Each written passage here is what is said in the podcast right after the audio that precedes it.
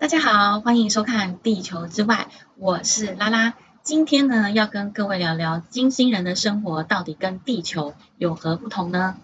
在二零一四年的国际 UFO 会议上呢，出现了一位女性，她叫做欧米娜，她自称呢来自于金星。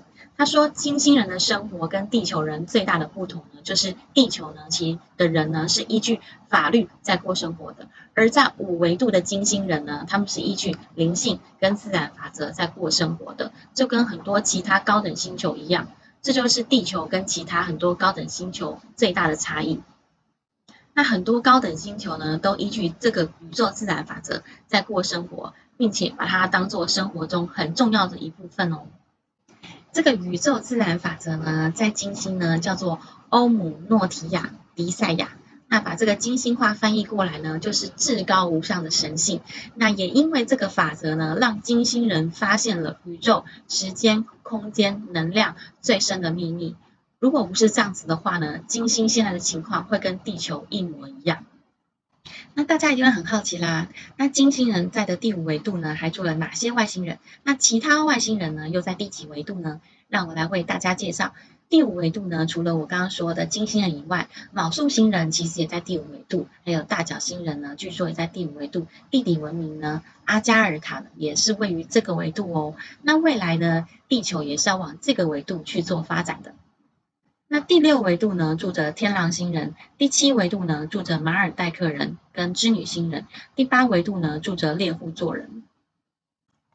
那一个星球的发展呢，完全取决于居住在这个星球的人呢，他们的灵性觉醒的程度有多高。那灵性觉醒的程度的人越多呢，这个星球的维度呢越往上。那灵性呢，其实对金星人来说，灵性这两个字不单单是在心灵上面的。也是在身体上面的，还有在生活上面各方面的平衡。那外星人的想法呢，其实跟地球人呢有非常大的不同。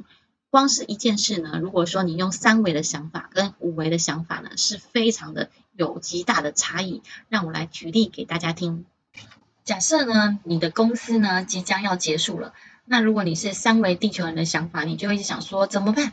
我要失业了。可是呢，如果你是用五维的想法的话，你会觉得说太棒了，我终于可以全心全意做自己的事了。那公司的结束呢，一定是那个宇宙的安排要让我重生。那如果说呢，你想要变有钱，那三维人地球显化的方式呢？他就会一直想说，他希望要成为有钱人，然后他就会想要去赚更多的钱，所以他就觉得说啊，我必须一直更努力的工作，或利用空闲时间去建材。所以呢，你必须花费很多的时间呢，才能达到这个目的。有时候呢，你甚至会花费一辈子。可是呢，如果你是用五维的想法去想的话，你就要去观想呢，你变有钱的人生，每天去观想自己的事业呢，有更多的客户，带来源源不绝的金钱。并且呢，伴随着收钱的开心的情绪，还有感谢宇宙的心情，并且呢，全然的相信自己就是有钱人，而不是你希望。这些过程呢，都要在脑中呢形成画面。当你内心散发的频率呢，与你想要显化的事物的频率完全一致的时候，显化的速度呢，会比三维的思考快非常多。因为呢，五维以上的事件呢，就是心想事成。这样大家可以理解。五维跟三维的思考方式有多么的不同吧？用五维的思考方式呢，会更快达到你想要的目标。因为呢，五维的世界呢，就是心想事成、丰盛跟自由。千万不要去担心说会达不到目标哦，因为担心是诅咒，安心是祝福。那欧米娜说呢，金星呢，他们没有贫穷，也没有货币，也没有战争，也没有犯罪，也没有政府。他们呢，通常呢不太使用名字，都是以呢本身的振动频率呢来去分别彼此。金星人的寿命呢可以到达数百年之久，但是呢他们的外表呢永远维持在二十到三十岁之间。他们沟通呢是用心电感应的方式，可以看见未来，也记得前世。这些能力呢都必须在灵性的程度上有一定的成熟度呢，才可以使用这些能力哦。欧米娜说啊，他们还可以用念力来移动物品、改变物质，所以呢，金星的小孩呢，在玩扮家家酒的时候呢，他们只要在脑中观想想要的事情，例如说是一栋房子啊，或者是一个美丽的礼服，就会真的出现在在他的眼前。那欧米娜说呢，每个人呢都拥有这样子的力量，只要透过观想就可以办到了，甚至连地球人也不例外哦。只是呢，很多地球人呢。都不知道自己其实拥有这样子的力量，所以呢，都会去崇拜呢，把这个力量运用的很好的人。而这个力量的原理呢，就在于意识先行于能量，能量先行于物质。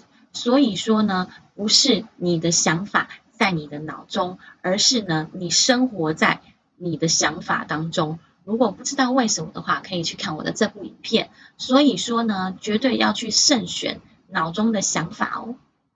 金星人上历史课的时候呢，不是像地球一样就拿着一本书，然后死背填鸭教训教育。他们真的会有一台时光机带你回到那个年代，让你亲身经历的去体验。只是呢，你被隐形了，就好像是穿着哈利波特的隐形斗篷一样，没有人会看得到你。那如果说呢，你想学习有关于太空的知识的话，他们就会真的带你上太空学习星球跟宇宙的一些知识。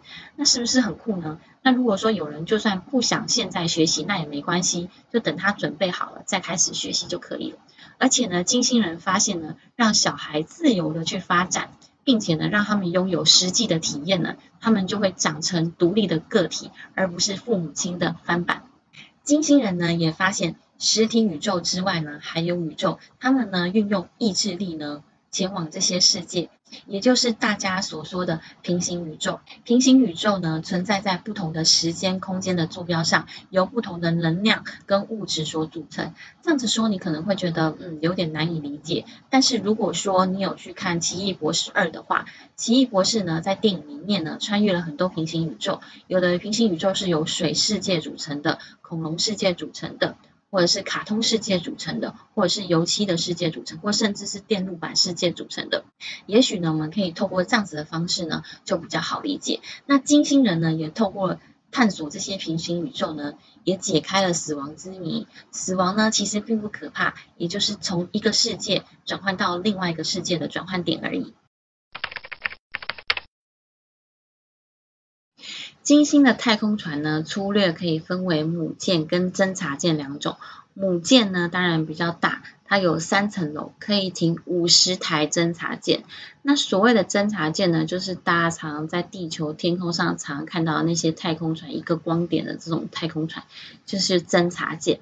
那母舰上呢，有很多的房间。那你在太空船上呢，不管太空船怎么移动，你都不会有震动的感觉。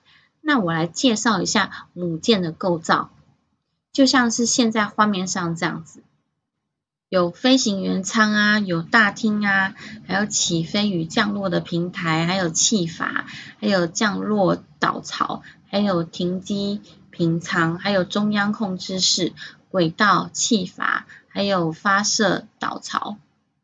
母舰的大厅呢，可以容纳上百人，而且每一艘太空船呢，都会有一个大师，不是指舰长哦，而是指灵性大师。那每一艘太空船船上面呢，都会挂着神的画像。那他们是如果说是有肉身的金星人的话，他们的饮食方面是不吃肉，他们是吃素的，主要是吃一些生菜沙拉啊，还有气死。那他们会吃面包，那面包呢就是像棕色的，然后有一点甜甜的，类似像是松饼的口感。那他们也会在那个呃蔬菜上面淋淋上那个气死酱，来增添这个蔬菜的一些风味，这样子。那他们也会喝水，但是不是像那个地球这种质地的水，比较像是一种比较稀的一些油。那侦察舰呢，就是大家常常在地球天空上面看到的太空船。那里面呢，主要是以机电设备为主，它的外表呢是特殊的钛金属来打造的，所以才可以承受大气中的摩擦跟热。那它的价格呢，够呢，就像是现在画面上所看到的。有磁力柱啊，还有悬窗啊，控制部门啊，还有三段冷凝管，还有外围层的翼源啊，还有三条起落架使用的电线啊，还有下层景观镜片，还有地板观景镜片，还有三个起落架，那还有入口处大门，还有维修室大门，还有飞行资讯图表，还有电源线圈，还有上观景观镜片。其实呢，金星以前的灵性发展程度并没有那么高。欧米娜说呢，其实以前的金星就跟现在的地球是一样的，整个社会呢充满了权力跟阶层主义。虽然说城市呢都建造着美轮美奂，而且科技也非常的进步，但是所有街道建筑物都被分成了不同阶层，没有受过教育、穷困还有弱势的。阶层呢住在最底层，是连阳光都照不进来的地方哦。而且呢，对弱势阶层的剥削非常的彻底，就跟地球上的贫民窟一样，甚至呢比地球还要可怕。所有人呢都生活在统治阶层为他们设计的阶层游戏当中。随着时间过去呢，他们不想要再被统治了，并且呢把这个设定为目标。于是呢，开始了整个星球的一个革命计划。弱势阶层人呢，开始积极的渗透政府，把赞成这个目标且值得信赖的人送到政府的核心，希望呢可以打倒权力阶层的人，带领大家重获自由。最后呢，这一天终于来临了。他们挑选的人呢，成功被选上，同时呢，也废弃了政府还有军队。那这个难忘的一天呢，又叫做起始日。所有的人呢都非常开心的把钱呢丢到垃圾桶或者烧掉，而且抛弃了他们的家园、财产还有车市，所有的城市呢都被废弃了。那所有的人呢都只带着随身的行李还有种子，从城市离开，进入了乡村生活。虽然说呢一开始比较辛苦，但是呢每个人呢都能为自己工作，供养得起自己的家庭，自给自足。那大家都会互相帮忙，没有人呢会被轻视。大家呢都用自己的创意工作，而且呢充满了成就感。需要什么呢就自己动手做，房子就自己盖。这样子的生活呢，其实呢一点都不原始，只是比较简单跟自然而已。因为呢，毕竟呢他们的科技还是存在的。比如说，如果说你要采矿的话，只需要用磁力装置将矿物从地表吸出来就好了。他们的科技成长并没有停滞，反而成为一个仆人的角色，而非是主人的角色。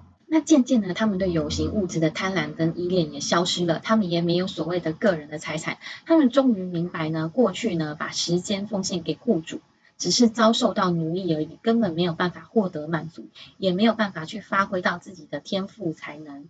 于是金星人的意识慢慢就改变，往上提升，逐渐呢进化到不需要肉身的境界喽。那金星人的新生活呢，之所以会成功，有一大部分呢是来自于宇宙自然法则。他们依循着这个宇宙自然法则过生活，人生呢变得更顺畅了，沟通呢也更加心灵面，那灵性成长也变得很快速。他们也学会了如何利用灵魂本身的力量去探访其他的宇宙层界。那当然啦，就再也没有人去理会上流社会的那些人。那上流社会少了员工、跟政府还有消费者，因为城市都没有人了嘛，所以他们就当当然就一夕之间就失去了所有。那他们不愿意改变的人呢，就离开星金星，跑到别的星球，继续去执行他们以前的那一套阶层游戏。那讲到这边，你有没有觉得很惊讶？让金星人成长大跃进到不需要肉身的关键的原因，竟然不是什么？很先进的科技，而是回归大自然，做真正的自己。地球上呢，有太多的东西会让我们分心，搞得太复杂了，让我们以为我们需要很复杂的东西。其实我们的内心需要的东西很简单，就只是做真正的自己，灵魂。那讲了那么多，什么是宇宙自然法则呢？宇宙自然法则分为七条基本法则跟七条神圣法则。那七条基本法则的第一条呢，就是知道自己是造物主的一部分。我们每个人呢，都是造物主的一部分。第二条呢，就是对于能体验存在一事心怀感激，并不是所有的灵魂呢都可以来地球体验这个地球线上游戏哦，一定要是最勇敢的灵魂才可以。第三条就是接受评断任何一种生命，不要去控制别人，觉得说别人应该要怎么做，我们要去尊重每一个人的想法。第四条呢，就知道我们以各种生命形态存在过。灵魂呢，不是一开始呢就可以成为人，我们都要从石头做起，再成为植物，再成为动物，再成为人。那这段期间呢，可能会耗费了上千年，所以呢，我们是很不容易呢，才能以人的形态存在的哦。那第五条呢，是在每一次的生命轮回中完成我们的责任。那我们的责任呢，就在我们的天赋里。那你完成了你这一生设定的责任呢，下一次你就会进入更高层的另外一个世界。第六条呢，就是遵守我们生活之处的自然法则，还有社会规范。第七条呢，就是从错误中学习，好让自己不再重蹈覆辙。那另外七条神圣法则的第一条呢，就是爱所有有生命之物，因为呢，你眼前的一切呢，都是你用你的灵魂用自己的能量投影出来的。如果不知道为什么的话，可以去看我这部影片。第二条呢，就是用我们的能量支持我们生活的世界，就是呢，我们要去帮助我们的地球。第三个呢，就是分享知识还有智慧。第四个呢，就是明白所有灵魂皆为平等，不要有什么种族的分别啊、政治啊、党派。第五条呢，就是绝不使用自身的力量来操控或控制他人。第六条呢，就知道灵魂是永生不灭的，死亡呢，只是从这个世界到下一个世界的转换点而已，是开始而不是结束。第七点呢，就是每天都要向神圣的存有表达感谢之意。那这些法则呢，从万物之初就存在了。如果呢，你依照这些法则去过生活，你就可以克服许多困难，看见自己与万物的连结，还有这个世界的美好。欧米娜被告知，在她的有生之年呢，会看到这些宇宙自然法则呢出现在地球上。到时候呢，地球不再有国界、政府、权力还有斗争，因为呢，地球正在扬升到第五维度。这也是为什么呢，很多灵性的 YouTuber、还有讲师、还有通灵大师发下都要呃发一些影片啊，或者是写一些部落格，帮助大家呢灵性觉醒、发现真相。因为呢，他们依循的就是宇宙自然法则。